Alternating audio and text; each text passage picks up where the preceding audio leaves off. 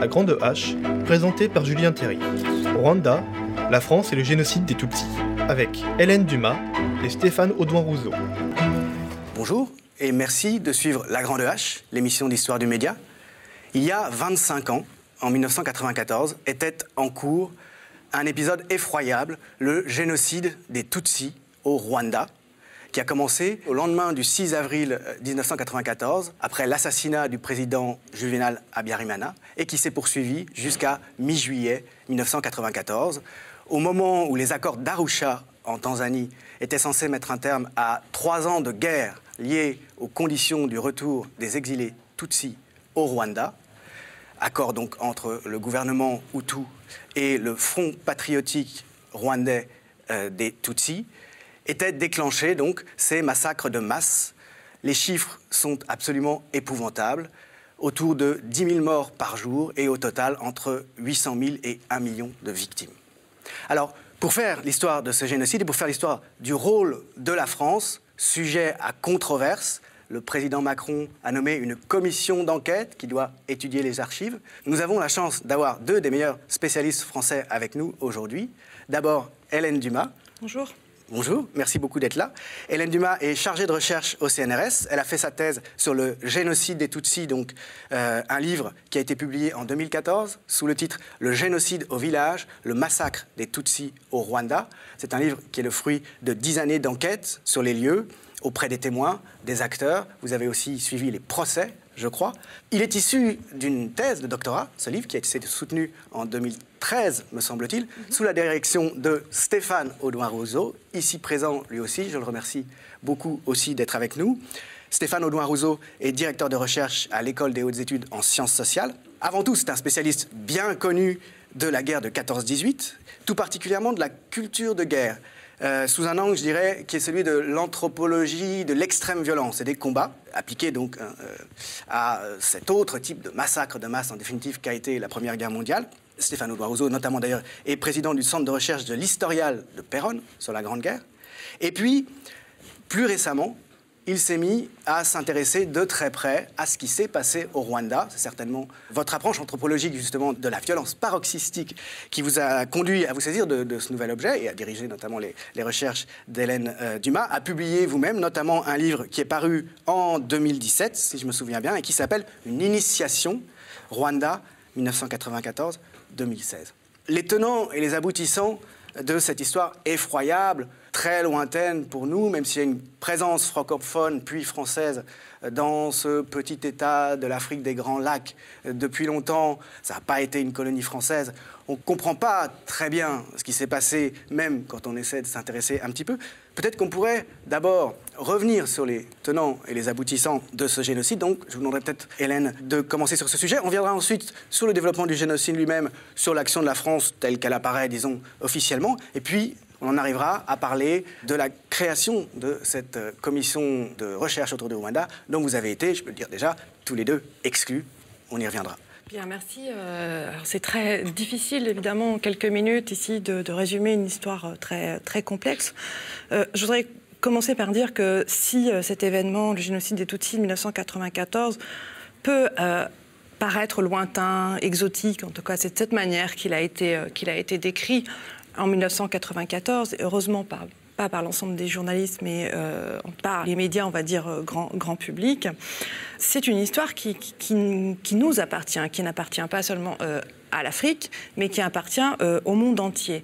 Pas seulement pour des raisons euh, morales, éthiques, humanitaires, mais parce que l'ensemble du monde était présent au Rwanda en 1994. Était partie prenante. Était partie prenante. Les Nations Unies étaient présentes, euh, la France évidemment, la Belgique, enfin, beaucoup de, de, grandes puissances de l'époque se sont surtout abstenues d'intervenir pour mettre fin au massacre. Donc cette histoire est un épisode extrêmement important de l'histoire des relations internationales de cette fin des années 90. Et ce que j'aimerais ajouter, c'est que c'est un génocide.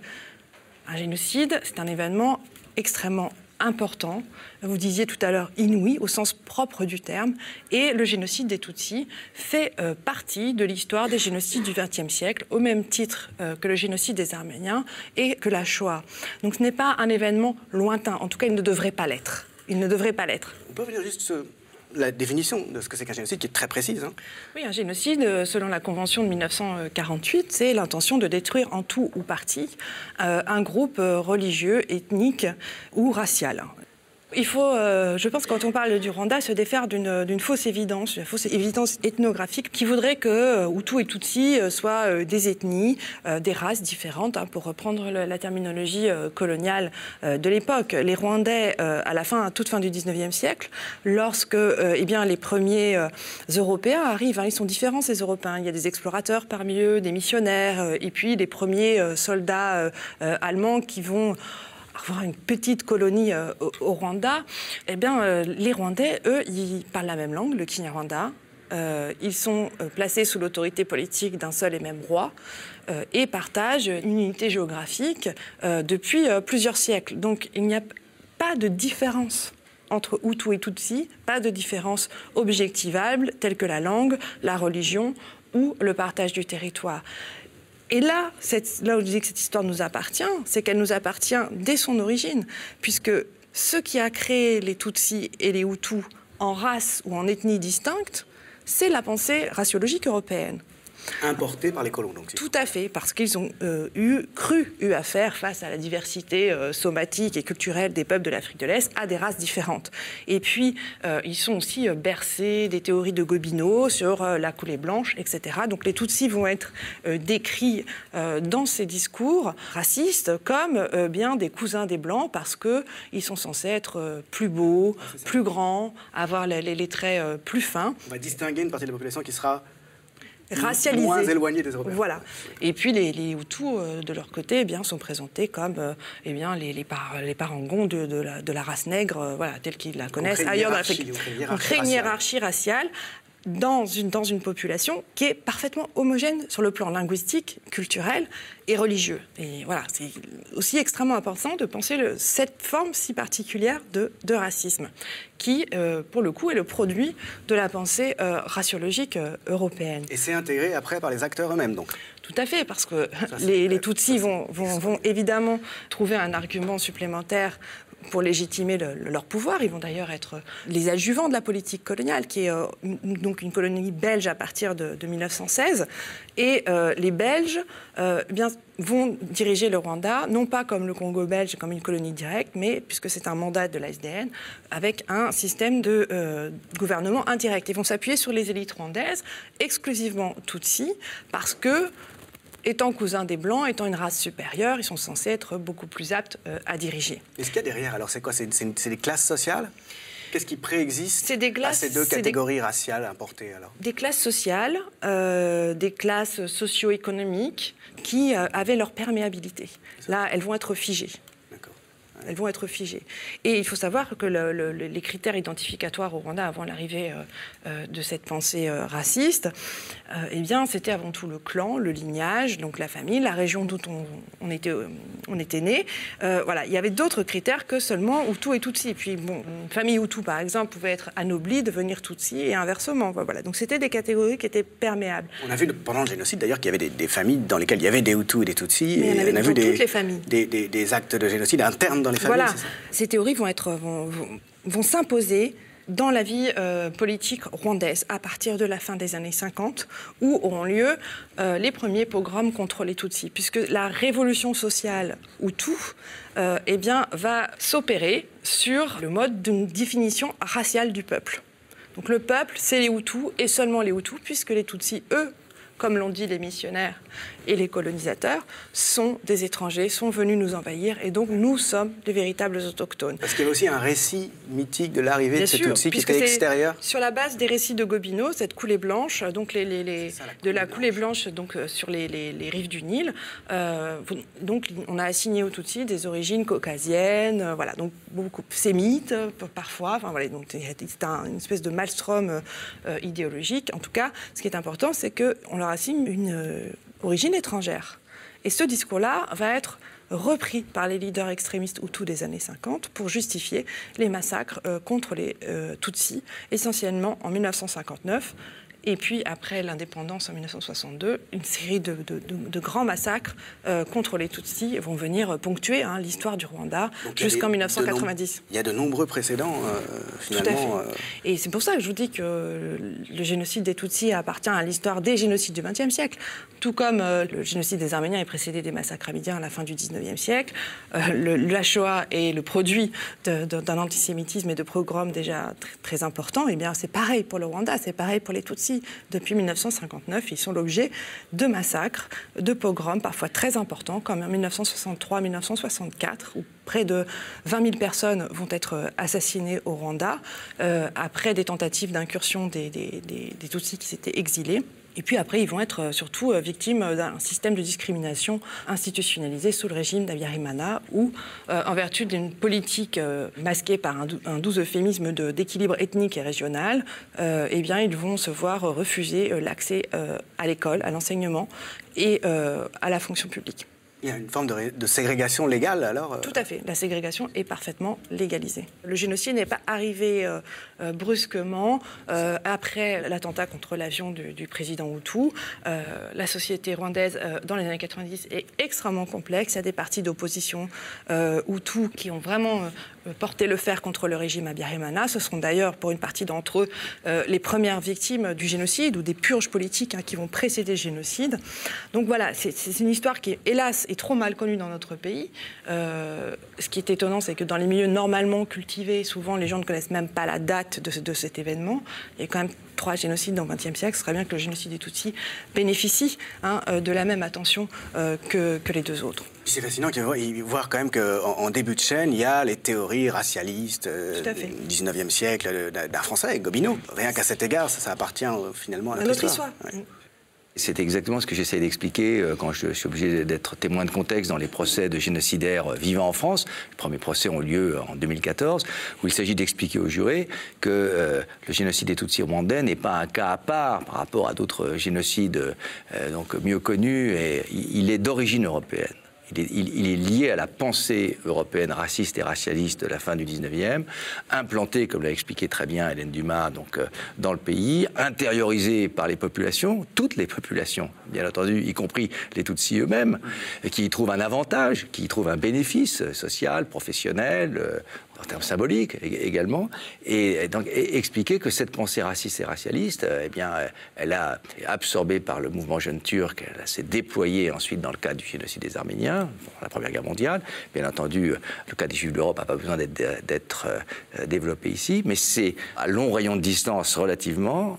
Nous, sommes dans un événement qui est exactement du même ordre. Il y a un lien structural, il y a un entre qui est complètement différent, par exemple, du cas du Cambodge, où il s'agit de tout à fait autre chose. Je dis, il y a des discussions compliqué pour savoir si au Cambodge il y a génocide ou non. À mon avis, oui, mais il n'appartient pas, il n'a pas la même origine raciste et racialiste, même si bien sûr, il y a euh, des dimensions euh, d'élimination raciale aussi hein, dans, le cas du génocide au, Cambodge. Donc on, on, est dans un événement que l'on croit loin de nous, il est tout près il est tout près de nos sociétés telles qu'elles étaient, euh, en quelque sorte, telles qu'elles, pensaient le monde à la fin du 19e. Hein, la vingtaine de personnes qui ont découvert vraiment les Grands Lacs à la fin du 19e se sont fait spontanément anthropologues, c'est l'anthropologie de leur temps, se sont fait spontanément historiens. Euh, il y a des seigneurs, il y a des serfs, très bien. Ils ont et, leur grille de lecture ils lisent, et ils lisent, et ils rendent, ils clarifient en quelque sorte une société extrêmement complexe, clanique, compliquée. Ils la clarifient avec leurs outils.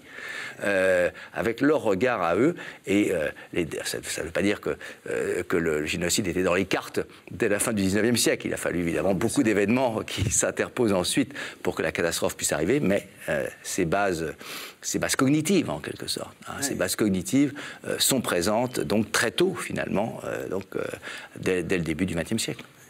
C'est un exemple extraordinaire de la manière dont le, passé peut peser structurellement à très long terme. C'est un exemple extraordinaire de souvenir historique dans sa nocivité. Et il faut bien le reconnaître. Ça ne veut pas dire hein, que le génocide était programmé dès la fin du 19e. Et, on ne peut pas dire non plus qu'il était programmé dès 1959 ou 60, 62, même si aujourd'hui au Rwanda, on a tendance à le faire commencer à ce moment-là, où il y a des signes annonciateurs qui sont de, gigantesques pogroms atroces, mais il ne s'agissait pas d'une tentative d'élimination complète de la population, hommes, femmes, enfants, nouveau-nés, euh, fœtus compris. Il y a un changement d'échelle qui se joue en avril 1994 et euh, qui fait que on, euh, voilà, il ne s'agit pas de trop jouer sur le passé pour expliquer ce, présent en quelque sorte d'avril 1994. Et alors il y a à partir de ce moment-là justement du, printemps 1994 un projet d'élimination donc générale de l'ensemble de euh, la supposée euh, communauté raciale Tutsi, euh, qui est pensée, qui est explicitée par des membres du régime il y a un événement extrêmement important, donc on a, parlé de ce racisme hein, qui, qui vraiment structure la vie politique rwandaise, pas l'ensemble de la population, puisqu'on l'a vu, il y a aussi beaucoup de mariages entre les personnes. Donc il faut, il faut quand même aussi euh, rester prudent hein, face à l'intériorisation hein, de, de, cette, de cette idéologie qui, malgré tout, est présente dans le discours euh, scolaire.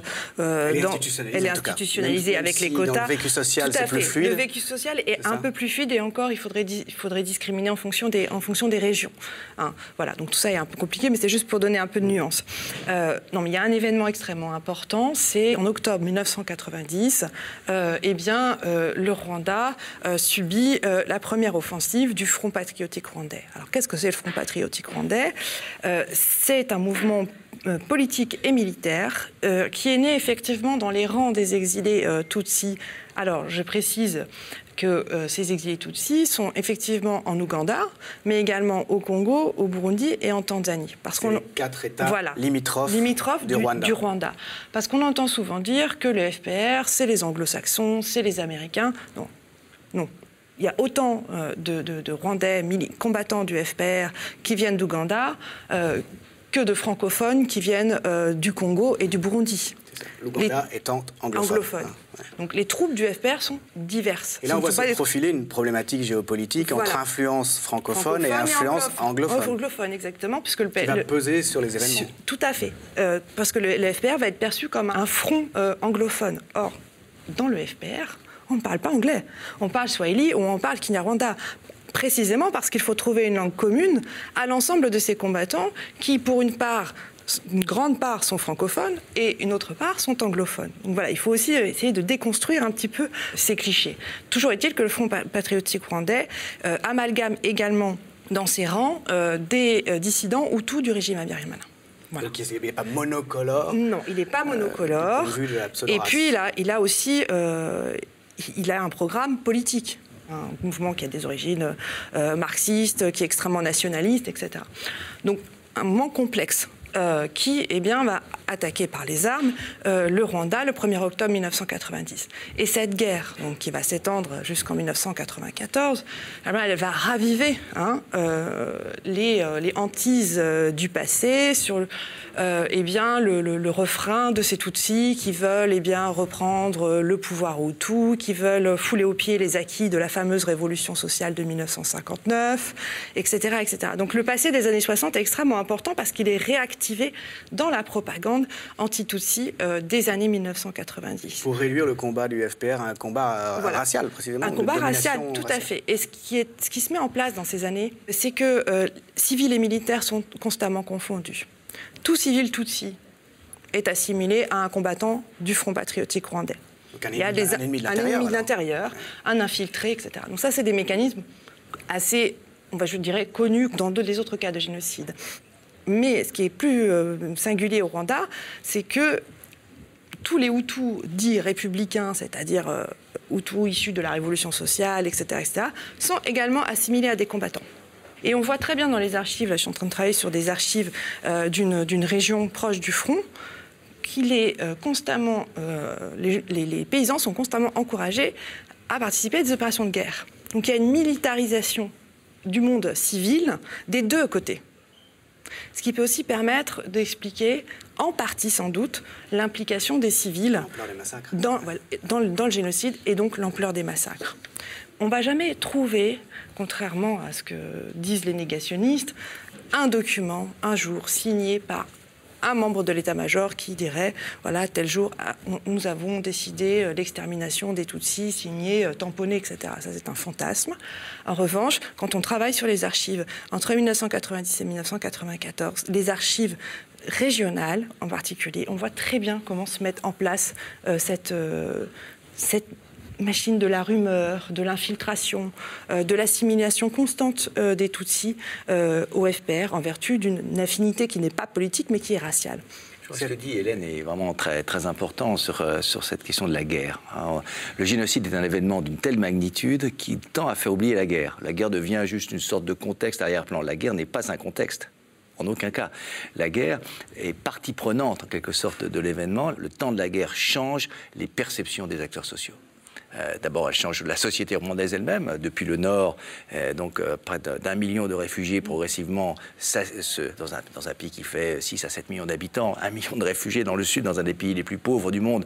On imagine la déstructuration de la société que cela implique. Ces réfugiés, évidemment, sont porteurs eux-mêmes de rumeurs qu'ils répandent, évidemment, autour, autour d'eux, de rumeurs de guerre. La guerre suscite un besoin d'information qui n'est jamais comblé, on le sait depuis longtemps, et, la, rumeur prospère ici. Donc, bien sûr, cette cinquième colonne Tutsi, où chaque voisin euh, peut être suspecté, au fond, d'être un espion, d'agir contre le pouvoir en place, dans sa commune, dans sa colline, vous voyez, euh, ce poison hein, se répand dans la société rwandaise à partir des années 90, sans, la guerre et ses effets, euh, disons, sociaux et culturels, on ne peut pas comprendre l'incroyable explosion de violence qui se produit au mois d'avril. Parce que c'est une violence absolument capillaire. Hein. Euh, en vous lisant, j'ai trouvé cette expression d'investissement meurtrier du monde rural. Oui, euh, c'est un, un, sujet que qu'Hélène connaît mieux que moi, comme tout ce sujet d'ailleurs qu'elle connaît mieux que moi. elle-même. Euh, voilà, c'est d'où cette idée d'un génocide paysan. Effectivement, le, Rwanda étant un pays qui a 90% rural en 1994, par définition, le génocide ne pouvait être qu'un génocide paysan.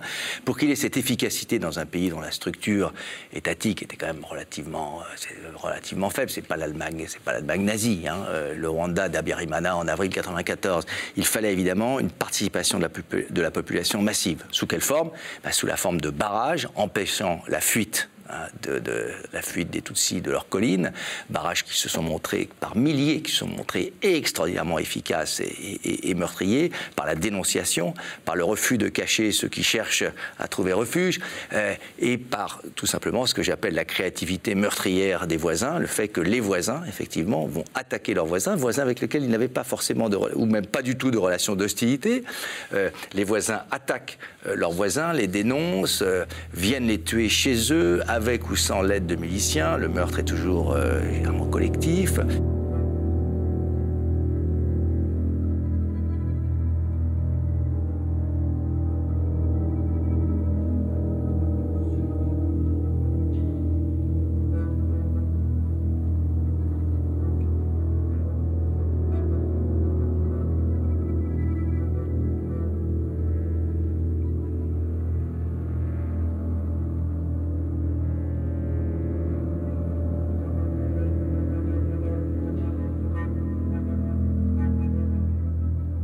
Même, puisque la société rwandaise, euh, et euh, Hélène l'a dit tout à l'heure, était une société où beaucoup de couples mixtes, surtout depuis les années 80, la, quantité de couples mixtes était énormément, euh, beaucoup augmenté, notamment dans le, sud du pays. Des couples se séparent, hein, une partie de la famille en attaque une autre, des parents, une, père Hutu, mère Tutsi, hein, ou mère, Hutu, père Tutsi, des parents attaquent hein, les enfants donc, qui, ont reçu l'ethnie de l'autre euh, on reçoit l'ethnie par le père hein, au, Rwanda, donc père Tutsi, père Tutsi, mère Hutu, euh, enfant en danger. Mm. Euh, et donc il y a des enfants assassinés par un de leurs, un de leurs parents, et c'est pas des cas pathologiques isolés. Et donc là, il y a une chose qu'il faut comprendre. nous, sommes, nous essayons depuis le début de, cette émission de dire voilà, attention, le génocide tutsi rwandais appartient à une catégorie. Ah, il, est dans, la même classe, en quelque sorte, en tant que phénomène historique, que l'extermination des Juifs d'Europe ou l'extermination des Arméniens. Très bien. Mais en même temps, il y a des spécificités de cet événement qui sont un problème pour des historiens. C'est un apax, c'est-à-dire c'est un cas unique dans son déroulement, dans certaines de ses procédures, euh, on voit apparaître effectivement des comportements, des phénomènes de cruauté, de créativité meurtrière qu'on n'avait pas vu nulle part dans aucune situation historique précédente. C'est plus immanent? Il y, a, moins de médiation institutionnelle ou d'encadrement institutionnel à, la mise à mort?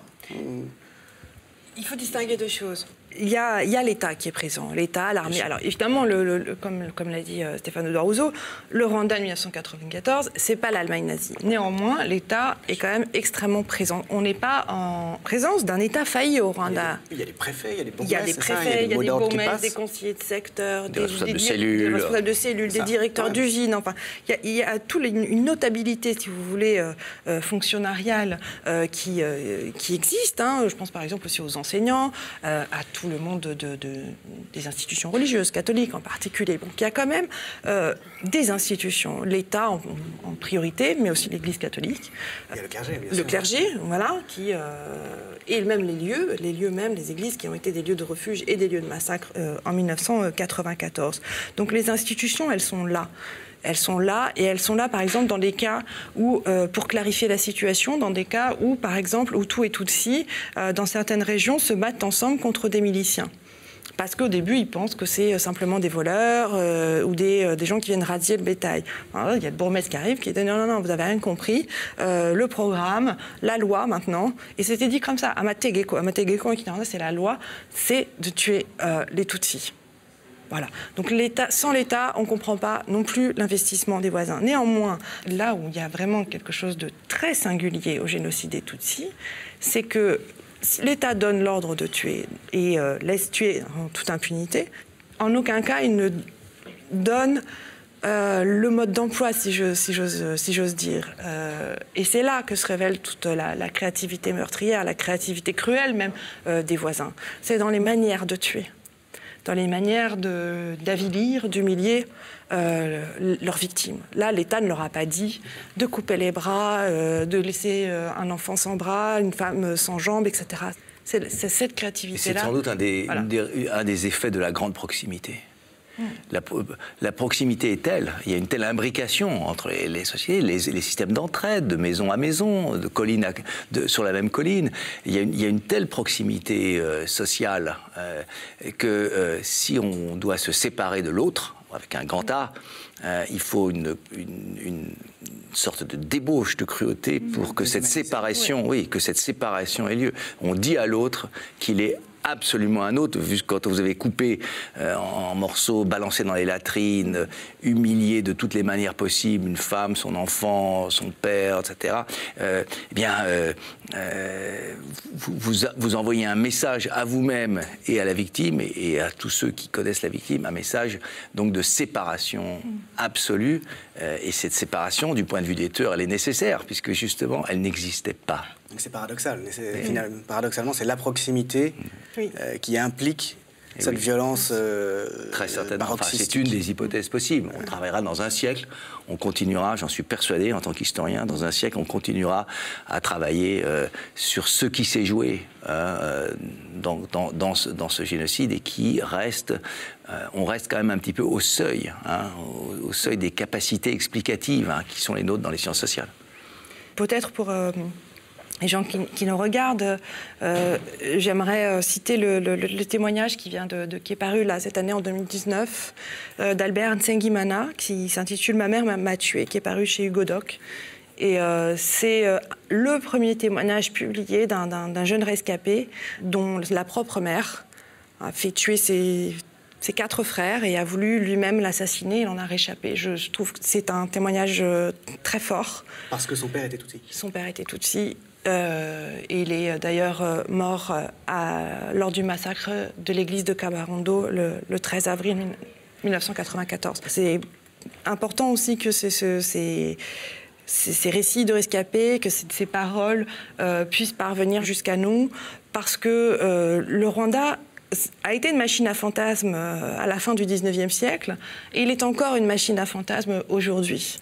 Souvent, le débat est réduit euh, à euh, un débat sur euh, la société actuelle, le régime politique actuel au Rwanda, comme si le génocide n'avait été finalement qu'une tragique parenthèse, sans comprendre que le Rwanda d'aujourd'hui plonge ses racines, dans cet événement. Sans quoi c'est incompréhensible, effectivement. Tout à fait. Incompréhensible. Alors, si on passe à la question controversée euh, de ce que la France a fait, de la façon dont elle s'est comportée, si j'ai bien compris, elle était un partenaire privilégié du régime Hutu depuis le milieu des années 70, et c'était dans le cadre finalement de, cette géopolitique africaine où euh, euh, les puissances du Nord rivalisent d'influence, disons. elle se trouvait soutenir contre l'FPR censément donc euh, euh, inféodé aux anglophones ou représentant les intérêts anglophones euh, dans la région des Grands Lacs, le régime Hutu. Qu'est-ce qui s'est passé exactement? Qu'est-ce qu'on reproche à la France? Le dossier est lourd.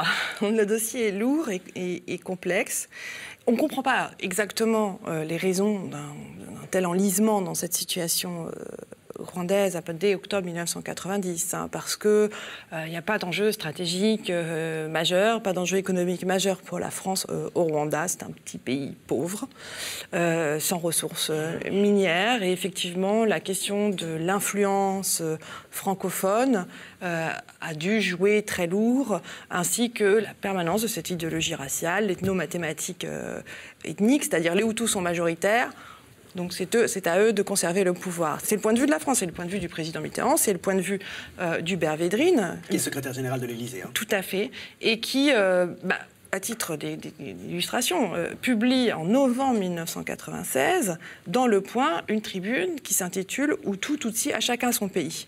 Et donc qui, ah pour régler les grands problèmes géopolitiques de la région, préconise bah, une séparation du pays en Hutuland et Tutsiland. Il intègre complètement les deux catégories. Tout à fait. et en fait des couples Et qu'est-ce qu'on fait des couples mixtes Des cousins. Euh, est-ce qu'il faut que les cousins de telle famille aillent demander des visas pour... Bon, bref, ça, témoigne à la fois de la prégnance de cette idéologie euh, raciale, ethniciste, et en même temps d'une méconnaissance crasse de l'histoire. Euh, de l'histoire et de la société rwandaise telle qu'elle telle qu'elle a été telle, et telle qu'elle est au moment où il écrit ce texte. C'est proprement hallucinant. Il y a quand même dès le départ une question que moi j'aurais tendance à, me poser, c'est pourquoi est-ce que l'avis de la France, le regard français sur la situation politique rwandaise est si important? Enfin, c'est la France qui choisit de soutenir hum. une partie et qui considère qu'elle a un rôle à jouer sur place, euh, qui joue ce rôle de fait dans le cadre de la coopération, c'est ça, comme elle le joue aussi dans, dans les anciennes colonies françaises.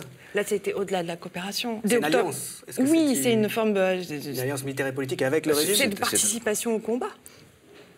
Oui, puisque la France, effectivement, à partir de 90, donc soutient et de soutient de manière de plus en plus importante en termes de présence militaire sur place et d'armement donc euh, le pouvoir en place.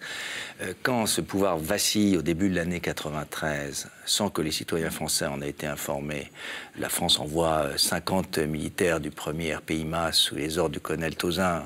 C'est pas une rumeur, il a, raconté les faits lui-même dans un ouvrage public et publié, qui ont pris en main l'armée rwandaise et, en fait le, chef d'état-major de l'armée rwandaise n'ayant plus à cette, à cette, époque pendant quelques semaines qu'un pouvoir purement nominal, il signe les ordres qui, de réorganisation de l'armée rwandaise et de stabilisation euh, du front. Euh, et les Français sont, voilà, font ce, travail qui va très au-delà, bien entendu, de tous les accords de, coopération. Et donc la France entre dans une coopération militaire de plus en plus importante, fournit des armes dont il semble bien euh, qu'elles ne sont pas toutes destinées à la guerre extérieure, parce que pendant ce temps-là, dans le pays, des massacres ont lieu récurrents chaque année. et la France ne pouvait pas ignorer que le régime, par ailleurs, laissait faire ou laissait encourager des massacres ici ou là dans le pays, massacres qu'il aurait été très facile hein, euh, finalement d'arrêter. Voilà, si vous continuez comme ça, si vous continuez sur cette, politique de, massacre intérieur, il ne faudra plus compter sur notre aide. La France ne le dit pas, ne le fait pas, euh, et se trouve en quelque sorte, euh, enfin, la main est, prise progressivement dans un engrenage qui va révéler toute sa nocivité au moment où le, où l'avion du président Abiyarimana est abattu le 6 avril en fin de journée et que le gouvernement, euh, donc Hutu Power, lui bien décidé hein, au génocide, se met en place les 8 et 9 avril avec, tout l'indique, le soutien de l'ambassade de France. Et pendant les mois qui suivent, donc, il n'y a pas de retour, en tout cas, il n'y a pas de conséquences qui soient tirées euh, par le secrétaire général de l'Élysée, par la présidence on est en période de cohabitation, mais c'est quand même la présidence qui dirige, euh, dans le cadre de la Ve République, la politique étrangère française. Pas de conséquences qui soient tirées de retour éventuel sur euh, la logique génocidaire qui est en cours. L'aveuglement continue. Fin avril, on reçoit à Paris le ministre des Affaires étrangères du gouvernement intérimaire, euh, qui est reçu au plus haut niveau ça, à le Paris. Génocidaire. génocidaire. Bien sûr. C'est le Hutu Power, c'est ça. et ça fait déjà deux le- représentants du Hutu Power. deux représentants du Hutu Power, dont le ministre des Affaires étrangères Mm. rwandais, sont reçus euh, à Paris. À cette époque-là, il y a déjà probablement, compte tenu de la vitesse d'exécution du génocide, le génocide euh, donc, est, plus meurtrier dans les premiers jours et les premières semaines qu'ensuite. hein, parce que les victimes sont, sont saisies, hein, en quelque sorte, euh, piégées immédiatement là, où elles se trouvent. Et, et donc, euh, fin avril, il est probable qu'il y a déjà 300, 400, peut-être 500 000 morts déjà. On reçoit quelqu'un qui a tout ce sang sur les mains. On le reçoit à Paris. Est-ce qu'on se rend compte, les, citoyens français ne se rendent pas compte de ce que l'on a fait? Non, ça certainement pas. Mais alors, moi, quand, quand je vois ça, je me dis, il y a deux possibilités. Soit finalement, il y a une vieille culture française, disons post-coloniale, qui dit, bon, ben, dans ces jeux-là, euh, qu'on ne comprend pas très profondément, mais peu importe, on soutient des alliés, on joue notre jeu, et puis en l'occurrence, ça s'est emballé de telle manière que, euh, aveuglément et sans s'en rendre compte, les autorités françaises ont fini par cautionner quelque chose d'inouï et d'abominable. Ou alors il y a une version plus sombre qui est euh, celle du cynisme, celle de la, de la connaissance effective de ce qui se passe, plus ou moins claire, euh, et euh, un aval qui il y en a est finalement donné. Il y a une troisième hypothèse, c'est tout simplement le racisme, et notamment le racisme de François Mitterrand lui-même. C'est l'idée que ce sont des gens qui, de toute façon, s'entretuent. François Mitterrand l'a dit. Il l'a dit. Il l'a dit. Euh, on a le verbatim de François Mitterrand. Le 8 Donc, novembre euh, Qu'en 94. Af- qu'en Afrique, mon Dieu, c'est des événements euh, qui arrivaient, il fallait donc relativiser. Il y a une relativisation euh, du massacre. C'est un massacre entre Africains, ça arrive souvent. Et ceci s'ajoute, donc relativisation, ceci s'ajoute évidemment au cynisme, hein, bien sûr, et à la, à la défense des intérêts supposés de la France. Évidemment, il n'y a pas d'intérêt en dehors de cette ligne linguistique, ce qui avait sans doute beaucoup d'importance pour François Mitterrand, évidemment, compte tenu de sa culture, voilà, ligne de la francophonie. Voilà, de la ligne de la avant, et- francophonie qu'il faut défendre contre les On retrouve cette anglo-américains. opposition géopolitique, la anglophone, francophone. Absolument. Et ça a joué un rôle qui paraît étonnant aujourd'hui, mais qui, était sans doute important. Il y a aussi peut-être le fait que le Rwanda, c'est aussi la clé du Zaïre. On sent le Rwanda, c'est très pauvre, mais le Zaïre, c'est tout à fait autre chose. Très riche. Et euh, si- euh, si- À s'il y a moyen de remplacer évidemment les Belges dans toute cette région, euh, donc à, à l'ouest du Rwanda, là évidemment les bénéfices géopolitiques, miniers, euh, économiques, commerciaux peuvent être considérables. Ce sont uniquement des hypothèses, mais on a du mal effectivement à concevoir qu'un tel aveuglement ait été possible dans les cercles les plus élevés du pouvoir, à droite comme à gauche. Oui, dans le dur, à à hein, droite comme à gauche, puisqu'on est dans le gouvernement de hein. cohabitation. Ouais.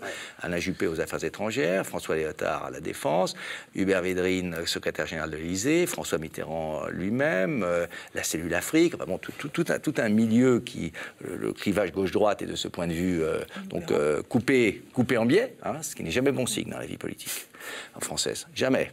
Il y a là une, forme d'aveuglement collectif, d'autant plus étonnant que ce que l'on peut savoir, par exemple, de ce que les services extérieurs français euh, disait au pouvoir montrait que la DGSE savait parfaitement que cette politique française était très aventurée, très dangereuse, et, euh, avertissait le pouvoir qu'il allait se mettre dans une situation euh, impossible. Et ces avertissements n'ont pas été, semble-t-il, entendus. Mais même dans les revues militaires publiques qu'on a proposé à lire au public au mémorial de la Shoah dans l'exposition, dès 1990, la première intervention, euh, eh bien, le journaliste parle des exactions commises par l'armée euh, régulière de l'époque rwandaise sur des civils avec des hélicoptères gazelles français. Voilà, et les dénonce.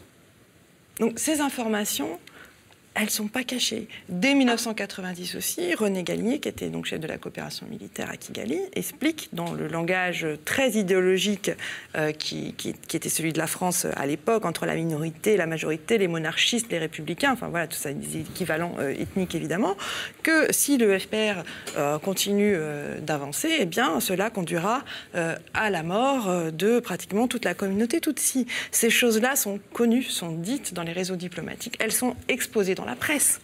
Au Rwanda, il y a euh, régulièrement des massacres euh, entre octobre 1990 et janvier 1993, et même avant, après encore, où toutes les listes de victimes sont publiés dans les journaux. Il y a Jean Carbonard qui intervient aux 20h en janvier 93 en expliquant qu'il ben, y a un génocide qui se prépare et que notre pays a une part de responsabilité dans ces exactions. Ah aussitôt que ça oui. Parce que le rapport de la FIDH euh, est, rendu en janvier 1993.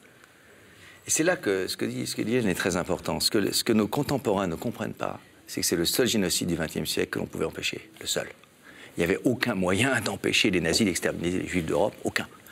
aucun moyen d'empêcher le pouvoir ottoman d'exterminer les Arméniens en pleine guerre en 1915. Aucun aucun moyen euh, d'empêcher les Khmers rouges euh, donc, euh, de vider Phnom Penh en avril 75 et d'exterminer donc, le peuple nouveau qui était promis à la mort ou à un quasi-esclavage. En revanche, dans le cas du Rwanda, la France d'une part, la communauté internationale d'autre part, avait les moyens d'empêcher. Elle n'aurait pas empêché des pogroms, des massacres éventuellement très larges, mais un génocide complet, qui aurait été complet d'ailleurs Total, sans la victoire du FPR au début du mois de, juillet 1994, ça, la communauté internationale et la France en particulier avaient les moyens de l'empêcher. C'est en ça que c'est une épine euh, politique et morale particulièrement euh, douloureuse euh, pour nous tous, pour nous tous.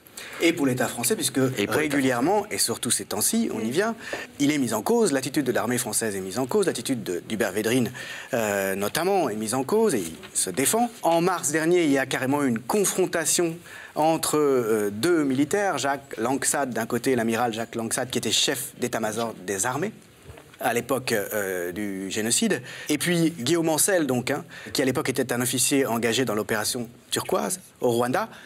Ancel ayant publié un livre, me semble-t-il, dans lequel il met en cause euh, les ordres, il met en cause le comportement de sa hiérarchie et le comportement du gouvernement français. La controverse est ouverte, alimentée d'ailleurs, je crois, par euh, le régime euh, issu du FPR, qui a publié un rapport en 2008 qui s'appelait le rapport Mussio, sur lequel vous avez écrit. Et le 5 avril dernier, le président Emmanuel Macron a décidé proclamé, euh, annoncé donc la création d'une commission qui va examiner les archives, qui est censée être composée, euh, alors au départ de spécialistes, mais dont l'un et l'autre vous trouvez exclus. Hélène, par exemple, j'ai cru comprendre que vous êtes la seule chercheuse française qui parle le Kinyarwanda. Je me débrouille. Aucun membre de cette commission, donc de neuf personnes, créées manifestement sous le contrôle de l'armée quand même, en tout cas avec l'accord du ministère de la Défense, n'est spécialiste du génocide du Rwanda. Il y a des gens qui sont spécialistes de, la Shoah, il y a des gens qui sont spécialistes du génocide arménien, et vous vous en trouvez exclus. Comment est-ce que ça s'explique? Comment est-ce que vous comprenez ça? Et comment est-ce que ça se justifie?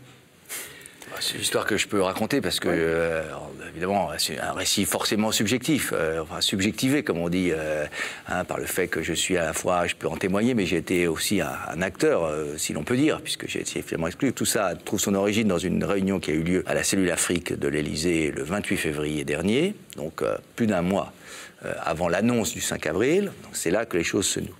Une réunion a lieu, à laquelle est convié donc Vincent Duclerc, à qui je je comprends à ce moment-là qu'une commission d'enquête sur les archives françaises va lui être confiée. C'est pas très difficile à deviner. Cette idée est dans l'air depuis maintenant plus de dix ans. Bernard Kouchner y pensait déjà euh, en 2008, euh, il était très favorable. Donc c'est une idée qui est latente en quelque sorte depuis longtemps. Euh, quand le président Macron vient à Péronne le 9 novembre dernier, il me dit quelques mots sur le fait qu'il fallait me mandater sur les, sur les archives. Donc je comprends qu'effectivement cette idée d'une commission est dans les cartes en, quelque sorte. à l'historial de Péronne, plus exactement à l'hôtel de ville après sa visite à l'historial. Et j'avais d'ailleurs euh, confiance dans le, président de la République, compte tenu de sa position politique, du fait qu'il était d'une nouvelle génération, il pouvait effectivement euh, payer d'audace en quelque sorte, là où euh, droite et gauche traditionnelle en France avaient beaucoup plus de difficultés sur un sujet comme celui-là. Et puis donc cette réunion a lieu à la cellule Afrique, autour du, patron de la cellule Afrique de l'Élysée, donc qui s'appelle Franck Paris. Je comprends qu'on va proposer à Vincent Duclerc la présidence d'une commission d'enquête. Inspecteur général. Inspecteur général de l'éducation nationale et par ailleurs un collègue de longue date, puisqu'on on a dirigé ensemble à l'école des hautes études toute une série de, de, structures. Mais il est dans une relation hiérarchique. Il est haut fonctionnaire, donc il est sous euh, la, il est sous l'autorité de son ministre, euh, ce qui n'est pas le cas d'un professeur d'université qui est euh, fonctionnaire de rang A et qui a une autonomie beaucoup plus grande. Néanmoins, le code de déontologie des inspecteurs généraux de l'éducation nationale aurait pu permettre à Vincent Duclerc de refuser une commission aussi politique. C'est relativement un détail. Donc j'ai conseillé à Vincent Duclerc d'accepter cette, cette présidence avant que la réunion ait lieu, en disant qu'il fallait qu'il fasse très attention, notamment à la nomination des membres, que les membres devaient être les membres de sa commission. Il avait présidé avec beaucoup de, brio, d'ailleurs, une commission précédente hein, sur euh, les crimes de masse, violences extrêmes, hein, qui avait réuni un très grand nombre de, chercheurs internationaux. J'ai dit attention, il faut que ce soit la même chose, que ce soit la, commission être à ta main, pas à la main du pouvoir. Il faut des moyens, il faut y a un périmètre archivistique qui est très important. Faites très attention à tout ça, ce a très bien compris Vincent Mais euh, finalement, il est sorti de la réunion en acceptant une présidence de cette commission dont Hélène Dumas et moi-même étions explicitement euh, exclus. Et tous spécialistes de Rwanda. Alors non, et non, c'est là que, c'est là que se met en place un mensonge d'État extrêmement intéressant. Quand euh, le 28 février au soir, Vincent Duclerc sort de cette, de cette commission, de cette réunion plus exactement, euh, il n'y a en fait que trois membres dans la commission. Lui-même, un jeune chercheur, je ne donnerai pas le nom ici, un jeune chercheur connaissant le Rwanda, euh, et le connaissant bien. Et puis euh, une, juriste euh, d'université, province, ne connaissant pas particulièrement le sujet. Et l'idée n'était pas d'ouvrir les archives largement, mais au contraire d'aboutir à un texte général, un rapport général sur des archives disponibles et ne posant pas de problème d'accès majeur. Évidemment, les choses ensuite se sont détériorées.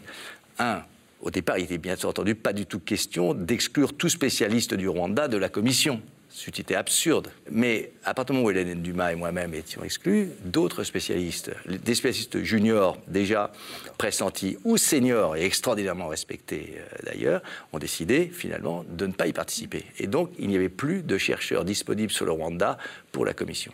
En même temps, et comme il était intenable de proposer à la commission de travailler sur un périmètre archivistique trop restreint, l'idée est venue finalement d'ouvrir toutes les archives, mais pour cela, les archives sensibles de la défense, de la DGSE, etc. Et, pour cela, euh, il fallait habiliter secret défense, donc euh, les membres de la future commission. Et en même temps, d'en augmenter le nombre, ce qui fait que la commission est passée de trois personnes à neuf plus son président Vincent Duclerc.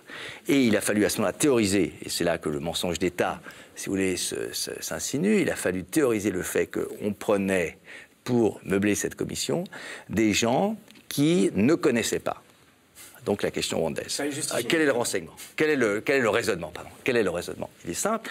Au fond, on va dire que le, le, champ des recherches sur le Rwanda est très fragmenté, ce qui est vrai. Il est très fragmenté. Les inimitiés sont très fortes, comme toujours sur les questions de violence extrême. Les inimitiés sont toujours extrêmement fortes. Il y a, les chercheurs ont tendance à réfracter la violence de leur sujet dans leurs relations entre eux. C'est polarisé politiquement. Voilà, c'est polarisé politiquement. Il y a des tas de raisons à cela qui sont intéressantes. Rwanda, j'imagine. Exact, c'est très complexe.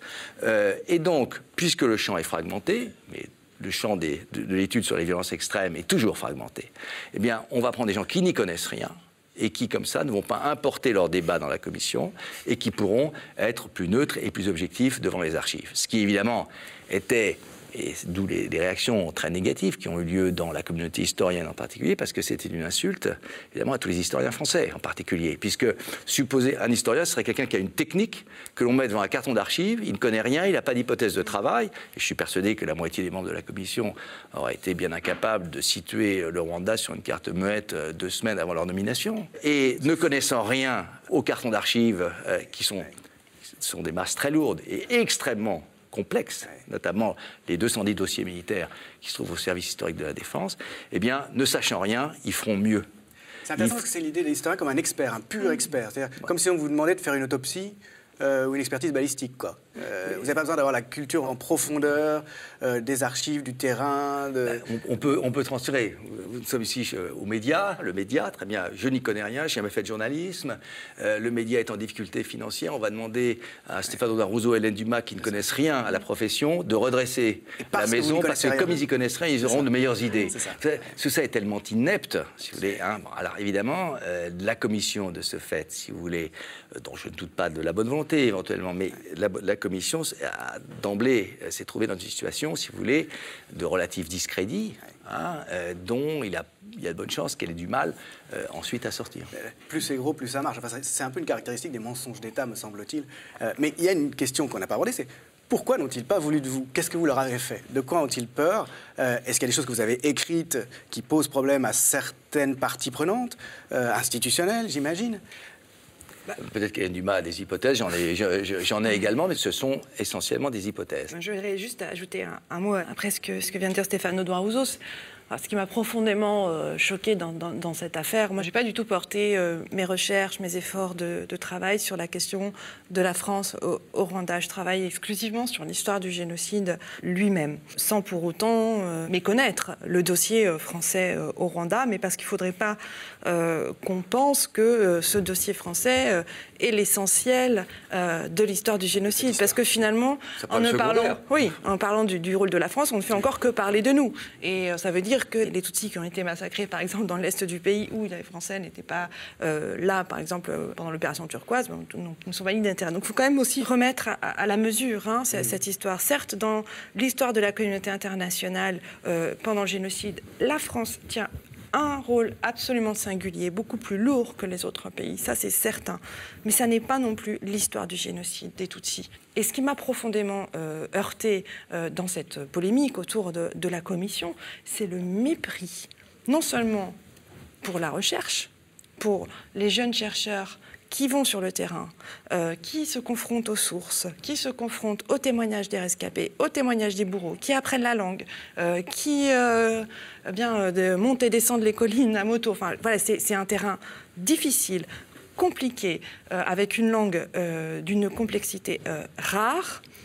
Et on nous dit, ben non, on va trouver toute la vérité, y compris sur l'histoire du génocide, parce que c'est ça qui est écrit dans la lettre de, mission euh, du président Macron à Vincent Duclerc, c'est de d'éclairer l'histoire du génocide des Tutsis dans son entier. Dans ses origines et ses mécanismes. Et ses mécanismes à partir des archives françaises. Sans connaître le terrain. Alors ça, il y a là, il y a une imposture particulière, parce qu'il y a cette idée, et qui, là, je, cite les verbatims, mm. effectivement, de, de, la cellule Afrique, qu'au fond, ce qui compte, c'est de savoir comment au fond, les décideurs français euh, ont été informés comment ils ont décidé. Est-ce qu'ils ont ignoré certaines informations? L'exercice est très nombriliste. Nous-mêmes, nous-mêmes, au fond, comment on a fait? Comme si le Rwanda était une table rase, on est dans une situation extraordinairement post-coloniale, comme si on n'avait pas interagi avec les, les, Rwandais. On a puissamment interagi avec les Rwandais pendant des années, euh, et pendant le génocide lui-même, comme si, au fond, ce qui s'est passé au Rwanda n'est pas, pas vraiment la question. Ce qui compte, c'est comment, au fond, la chaîne d'information et de commandement française a fonctionné ou éventuellement dysfonctionner. Mais ça n'est qu'une toute petite partie du problème. Dans une terra incognita, puisque le Rwanda n'existe pas, il n'y a pas de nom de colline.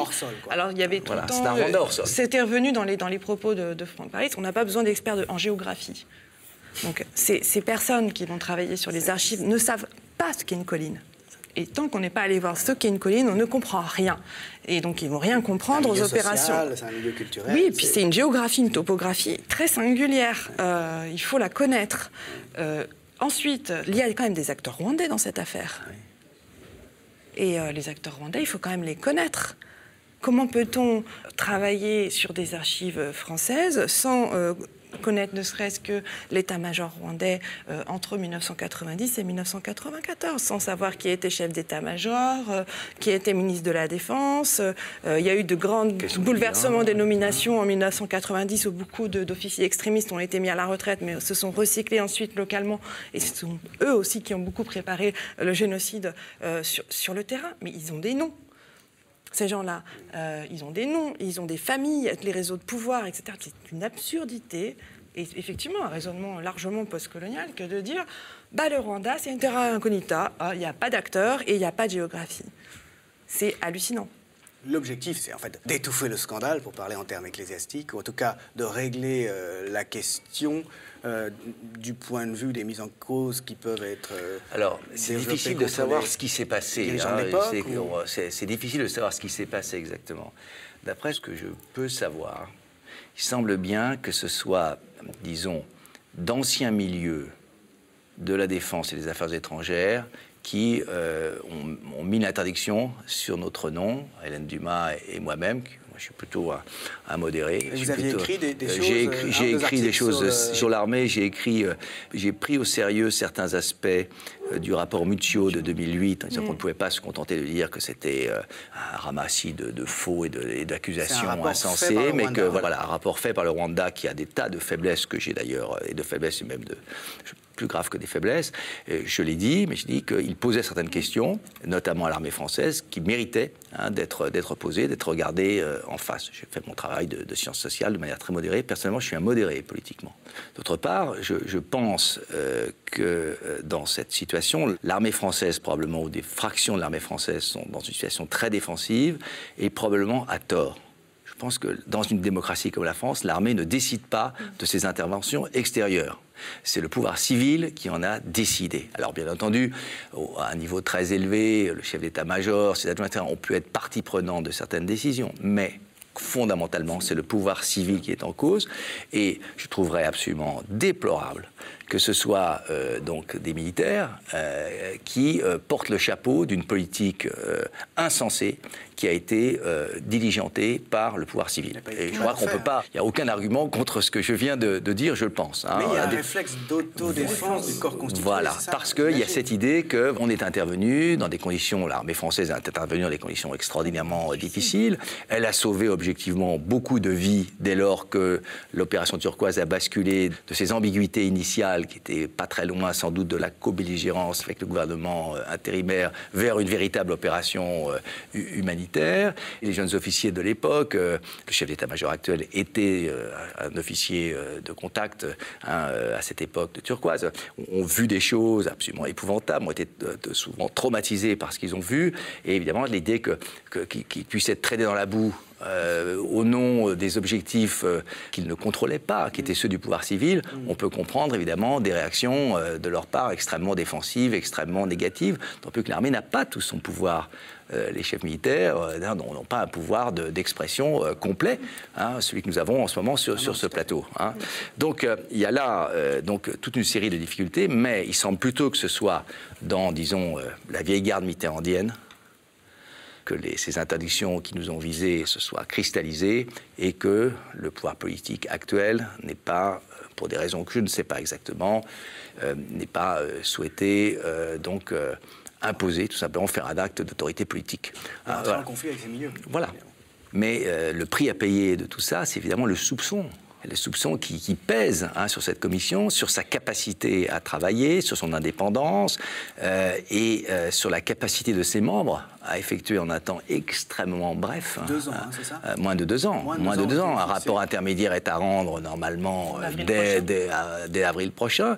Pas seulement sur les archives françaises, mais également sur effectivement la question des origines lointaines du génocide et de ces mécanismes qu'il s'agit d'éclairer. Et un rapport définitif dans un, finalement en avril 2021 à mon avis, euh, la, mission est extrêmement difficile. Ajoutons que ce rapport, il ne va pas arriver sur une page blanche. Il y a des journalistes spécialisés, très aigus, euh, très aigus, disposant d'énormément de documents euh, qui vont le lire très attentivement. Il y a des historiens ou d'autres spécialistes de sciences sociales qui vont le lire. Il y a évidemment le Rwanda lui-même. Et c'est pas le Rwanda de, la fin des années 1890, euh, en face duquel nous sommes, mais un, État avec des chercheurs, des enquêtes, qui a ses propres archives et qui a une partie des archives françaises, bien sûr, puisqu'il y a une interaction, une interaction entre les deux États et qui peut euh, lui aussi nous dire un certain nombre de choses sur euh, ce que les enquêteurs français ont trouvé. Donc la situation, et cette commission s'avance sur un, sur un no man's land balayé en fait potentiellement par l'artillerie adverse, comme on aurait dit euh, pendant la Grande Guerre. Oui, le scandale n'est pas étouffé, il est juste apaisé pendant un an jusqu'au rapport intermédiaire, jusqu'au rapport définitif. Ce que dépendra je de, de, de, la teneur de ce rapport. Ce que je crains, c'est que ce rapport, loin d'avoir accéléré finalement l'opération de vérité dont on a besoin, hein, euh, la retarde. La ben voilà, il y a eu un rapport, c'est terminé, mais ça n'est pas terminé pour une raison extrêmement simple et élémentaire que tout historien euh, peut comprendre, comme vous-même, euh, c'est que à partir du moment où on est habilité secret défense, eh bien, par définition, les cartons seront refermés. Euh, après le passage de la commission. Certaines choses qui ne pourront pas être mentionnées. Alors, Peut-être, peut-être, peut-être, peut-être certaines choses ne pourront pas être mentionnées dans le rapport, et surtout, on n'aura guère que l'interprétation des, documents par euh, la commission. Il n'y aura pas de contre-expertise par d'autres historiens passant après dans les mêmes archives. Il y, a là, il, y a, un problème de contrôle démocratique évident. Et donc, euh, quelle que soit la bonne volonté de la commission, le soupçon sera là et un soupçon qui, euh, qu'on le veuille ou non, sera extrêmement justifié. Il est, là le vrai problème. Et donc, euh, loin de finalement de purger, hein, de purger cette, cette, question du rôle de la France, euh, eh bien, je crains qu'au contraire, hein, la controverse rebondisse et, que les choses reculent au lieu d'avancer. Et surtout, peut-être si on peut ajouter un mot, euh, c'est pas tant un problème de connaissance euh, du rôle exact joué par notre pays euh, entre 1990 et 1994. on le connaît, on le sait. La France a soutenu euh, le régime qui massacrait ses propres citoyens et les discriminait entre 1990 et 1994, et ensuite soutenu et même formé au sein de l'ambassade de France un gouvernement intérimaire qui a commis le génocide et dans le même temps, euh, cette même France au Rwanda qui euh, abandonnait euh, les employés Tutsi de la coopération française et ses propres ressortissants, comme je connais un, cas. On le sait. Tout ça est connu. Il y a effectivement, Stéphane Rousseau le rappelait, des journalistes qui ont fait un travail remarquable sur cette question. Il y a des livres qui sont également euh, qui ont été publiés sur, sur cette question. Il y a presque plus de livres euh, sur euh, le rôle de la France au Rwanda que sur le génocide lui-même. C'est un problème non pas de connaissance, mais de reconnaissance qui se pose, de reconnaissance politique. Oui, je crois que Hélène Dumas a tout à fait raison. La question n'est pas de, on ne saurait rien et on apprendrait tout. Non, euh, tout est sur la table. On sait énormément de choses. Il y a, le déni est très important, mais on sait énormément de choses. La question, c'est qu'on ne sait pas tout. Il y a des problèmes d'interprétation, de degré. On n'a pas accès à toute la complexité hein, des choses. Mais euh, il est bien évident que, de ce point de vue, euh, ce qu'on peut savoir hein, du, rôle de la France est, aujourd'hui effectivement très largement déblayé. Très largement déblayé. Mais finalement, la, la question, c'est euh, dans quelle mesure est-ce qu'une institution d'État peut revenir sur elle-même, prendre le risque, euh, finalement, euh, d'exposer les conditions dans lesquelles elle a agi, les choix qu'elle a faits, éventuellement les mauvais choix et les, responsabilités qui sont les siennes. Vous savez, pour l'Algérie, vous avez reçu ici, je crois, Raphaël Manche. pour l'Algérie, on a su, pour la torture, pour les corvées de bois, on savait. on savait. Pendant, et Dieu sait si là aussi les journalistes ont fait un, travail utile, un certain nombre d'entre eux, euh, en tout cas, on savait. On savait pendant, on savait après, mais c'est seulement euh, finalement depuis, euh, disons, les années, je dirais, 2012, 50 ans après, que toutes les barrières sont tombées et qu'une reconnaissance complète a eu lieu. Prenons le cas de, Maurice Audin le communiqué euh, présidentiel de septembre 2018, euh, absolument remarquable, qui a été littéralement écrit hein, par une euh, grande historienne de la guerre d'Algérie. Tout le monde savait depuis très longtemps, depuis le travail de Vidal-Naquet, depuis d'autres, que Maurice Audin avait été assassiné par les paras d'Ossarès. Tout le monde le savait très bien. Et pourtant, aucun procès n'a abouti euh, hein, et, le déni restait présent jusqu'au moment où Ossarès lui-même a dit que c'était ses paras qui avaient assassiné euh, Maurice Audin. Et finalement, voilà, euh, en 2018, si longtemps après, un communiqué remarquable du président de la République dit le vrai. Euh, il a été suivi par une visite à la veuve, qui s'est d'ailleurs, la, veuve de Maurice Audin, qui s'est éteinte peu de temps auparavant. Finalement, la vérité euh, eh bien, euh, a fini par, par sortir du tunnel, mais à dire vrai, tout le monde la connaissait. Eh bien, c'est pareil pour le Rwanda. L'enjeu, c'est pas la vérité elle-même, c'est le, rapport des institutions d'État à, la vérité. cette vérité, à la vérité de leur propre action. Et la reconnaissance par la société dans, dans son ensemble de cette vérité, qui est importante, mais comme le disait très justement Hélène Dumas, qui n'est pas le problème essentiel. Le problème essentiel, c'est pas le rôle de la France au Rwanda, c'est un problème qui concerne les Français, effectivement, notre société et la vérité qu'elle se doit elle-même. Mais le problème essentiel, c'est le génocide lui-même. C'est ce massacre inouï, incroyable, dans des formes terrorisantes qui sont. Ce génocide est une forme, notamment parce que euh, une de ses composantes essentielles, qui est la violence des voisins, euh, cette, ce, génocide est un avertissement pour nos sociétés, pour toutes les sociétés euh, humaines du début du XXIe siècle. Sur le rôle de la France au Rwanda, si le travail était bien fait, on n'en parlerait plus euh, après quelques années d'investigation. En revanche, le génocide lui-même, dans ses mécanismes profonds, dans ses interprétations, je suis prêt à parier que dans un siècle, on en parlera encore. Merci beaucoup, Stéphane Merci. Merci, Merci pour votre invitation. Merci. Le média est indépendant des puissances financières et n'existe que grâce à vos dons soutenez-nous sur lemediatv.fr. Et pour ne rien rater de nos contenus, abonnez-vous à nos podcasts.